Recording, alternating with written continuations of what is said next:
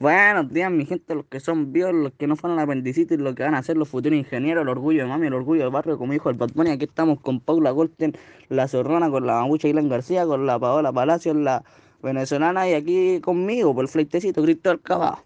Bueno, en este podcast nosotros vamos a hablar sobre la Guerra Fría, pero mejor dicho sobre las protestas por ambos bandos, así como los chichis y los osos, no sé si se me entiende.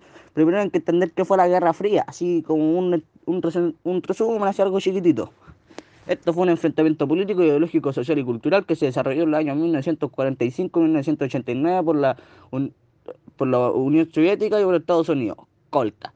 No sé si se me entiende, pero bueno, en esta cápsula nosotros vamos a hablar sobre la URSS y sobre nuestro cantante Víctor Jara y sus canciones Manifiesto y El Derecho a Vivir. Bueno, ahora los dejo con el quema camiones, con la mapucha Ilan García.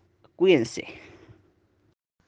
Mari Mari Lamien, yo voy a hablar un poco de la vida de Víctor Jara. Víctor Jara nació el 28 de septiembre de 1932. Nació en el pueblo de San Ignacio.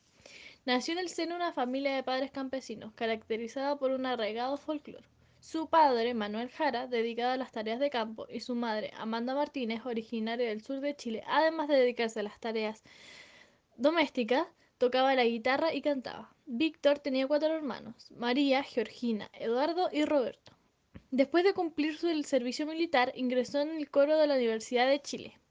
En 1957 ingresó al conjunto folclórico Cuncumen y conoció a la cantautora Violeta Barra, quien lo animó a continuar su carrera musical.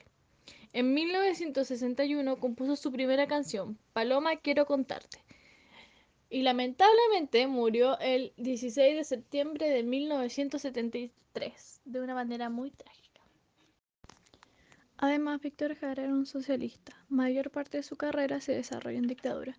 Sus canciones trataban de una lucha obrera y revolución y que apoyaba fuertemente a Salvador Allende. Hey, ¿qué tal chiquillos? Cachen que hoy aprendí a cocinar papas fritas con la receta de la Kika Silva y en verdad... Ay, ya filo, pucha, me fui por otro lado, perdón. Ya amigos, les voy a contar la parte acuática de la vida de mi Mapsi Víctor Jara. Ya chiquillos, todo comenzó el día martes 11 de septiembre del año 1973, cuando Víctor escuchó las últimas palabras de Allende emitidas desde la moneda en pleno bombardeo. Qué atroz, ¿verdad?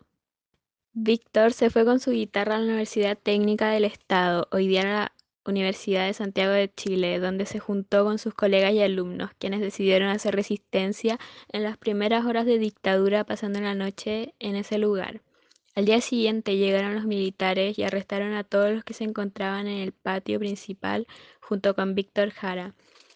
Casi 600 personas fueron llevadas al Estadio Nacional, en ese tiempo utilizado como centro de tortura y detención. ¡Ay, no, me muero! Cuando iban ingresando al recinto con las manos en la nuca, Víctor fue reconocido por uno de los oficiales, el cual gritó, a ese hijo de mm, me lo traen para acá. ¡Qué barbaridad dice! Ya fielo, sigamos. Lo sacaron de la fila de un golpe tan brutal que se cayó a los pies del militar, quien lo siguió golpeando. Lo, lo, llevaron con otros oficiales, exhibiéndolo casi como un trofeo. Esa noche lo interrogaron y torturaron, quedando detenido en ese mismo lugar sin ingerir alimentos ni agua. 13 y 14 de septiembre de 1973. Durante esos días, el militar que vigilaba a Jara abandonó su puesto y los compañeros de Jara aprovecharon esto para ayudarlo y sacarlo. Lo arrastraron desde los pasillos de los camarines hasta la cancha principal para esconderlo en las gradas con los otros detenidos. Él se encontraba muy herido. Uno de sus compañeros le cortó el pelo con un cortamuñas para que no fuera reconocido por sus característicos rulos. Otro de los detenidos se consiguió con un militar un huevo crudo, le hicieron un orificio y se lo dieron a Víctor. Ahora mi corazón late como campana, dijo, y después habló de su esposa Joan y sus dos hijas. En ese momento se enteraron de que dos compañeros saldrían libres, a los que todos comenzaron, perdón, comenzaron a escribir cartas para sus familias. Víctor escribió sus últimos versos en una libreta. Canto que mal que sales, cuando tengo que cantar espanto, espanto como el que vivo, espanto como el que muero. A pesar del esfuerzo por esconder a Jara, los militares lo descubrieron y lo golpearon frente a todos más fuerte que antes. Lo llevaron de nuevo donde estaba, pero antes lo volvieron a interrogar, insultar y torturar. 15 de septiembre de 1973, Víctor fue llevado por última vez a una habitación del recinto donde le quebraron las manos, le obligaron a que intentara tocar guitarra, se burlaron de él, le pegaron y torturaron. Cantante marxista, comunista conchetu, mm, cantor de mm, le editó uno de ellos. Los militares comenzaron a jugar a la ruleta rusa, poniéndole el arma en la cabeza. Ay, no, estos están chalados del coco. Hasta que una de las balas se disparó matando a Víctor Jara. Su cuerpo fue enterrado en un nicho en el Cementerio General de Santiago. La placa no lleva nombre para que los militares no lo encontraran y desaparecieran como lo hicieron con otros tantos hombres y mujeres. Y bueno, esa fue la trágica y brígida historia de nuestro amigo Víctor Jara. A continuación, los dejo con su frailecito favorito, Cristóbal Cava. Bueno, pues para los cabros que son Esqueletor, aquí les dejo el temón de los años antiguos de nuestro Víctor Jara, pues. Este se vacila así como la guaracha, el reggaetón y la cumbia y todo junto. Y si no les gusta, después se ponen a bailar guaracha, listo. Bueno, mi gente, lo que nuestro Víctor quería decir principalmente en esos versos, en esas palabritas, era como que principalmente pone comparación a la flor como la bomba, que se supone que la bomba tenía forma de flor, y con todo el clamor y todo eso se refiere por los gritos que, que, que hubieron, porque caleta de gente falleció por culpa de esa bomba, y esperamos que estén en el cielo. ¿Qué lo que, chamo? Bueno, ahora les vengo a hablar sobre la última canción que compuso Víctor Jara antes de morir. Tipo, literalmente hizo una premonición de lo que iba a pasar, pues, porque lo hizo poco tiempo antes del golpe militar y en verdad tiene burda relación acerca de eso. Bueno, nada, ahora les voy a dejar un pedacito de este beta para que se lo vacilen un rato, ¿ok? Y nada, ahora hablando tipo en serio, esta canción cuando la escuchamos nos da un sentimiento burda de extraño. O sea, es una canción que en verdad te llega al corazón, pues. Tipo, tiene una sencillez, pero a la vez usa metáforas para reflejar su opinión y sentimiento a través de su instrumento. Eh, en una parte de la canción nos canta que el canto tiene sentido cuando palpitan las venas del que morirá cantando las verdades verdaderas. Ahí, tipo, literalmente, Jara nos habla de cómo era la represión política y de cómo encarcelaban, incluso mataban a los que opinaban distinto o compartían su ideología en esos tiempos. Eh, hablando claro, tipo, yo me siento identificada, ya que yo me fui de mi país, Venezuela, cuando también encarcelaban por opinar distinto.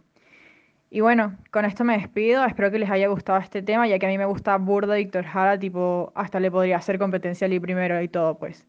Y nada, aprovecho de decirles que respeten a los inmigrantes, chamo, porque nosotros también tenemos un corazoncito, mi pana. Nos escuchamos luego. Adiós. Como todos sabemos, el año pasado Chile se encontró en una situación de injusticia y desigualdad por parte del gobierno, en la que miles de chilenos salieron a protestar y a defender sus derechos, creando un gran movimiento social en el cual muchos artistas chilenos decidieron apoyar el movimiento, como Los Prisioneros, que cantaron la canción de Víctor Jara llamado El Derecho a Vivir, y esto lo hicieron ya que tenían la necesidad de apoyar el movimiento social en Chile. Además querían repudiar las acciones del gobierno al militarizar las calles y plantean esta iniciativa como un intento para generar cambios profundos y estructurales en nuestra sociedad. Bueno, mi gente, aquí llegamos al final de nuestra primera cápsula, pero no se preocupe, no se preocupe, no se pongan tristes, si todavía queda otra cápsula sobre el capitalismo, ¿ah? Sí, así que no me extrañe tanto, pero esperamos que les haya gustado porque nosotros le pusimos todo el empeño, toda la dedicación, todo el trabajo de la mejor forma posible, así que si les gustó, qué bien, y si no les gustó, qué bien también, pero no, pobre, diga crítico, sino, ah, yo sé dónde viví, ah, ahí te lo dejo. Aquí les ponemos unos temones abajo para que sepan cómo se vacilaba antiguamente, pues así como, así como a los desquiciados, así como a los antimilico, a los antimilico, así se vacilaba antes, pues, así que eso, cuídense.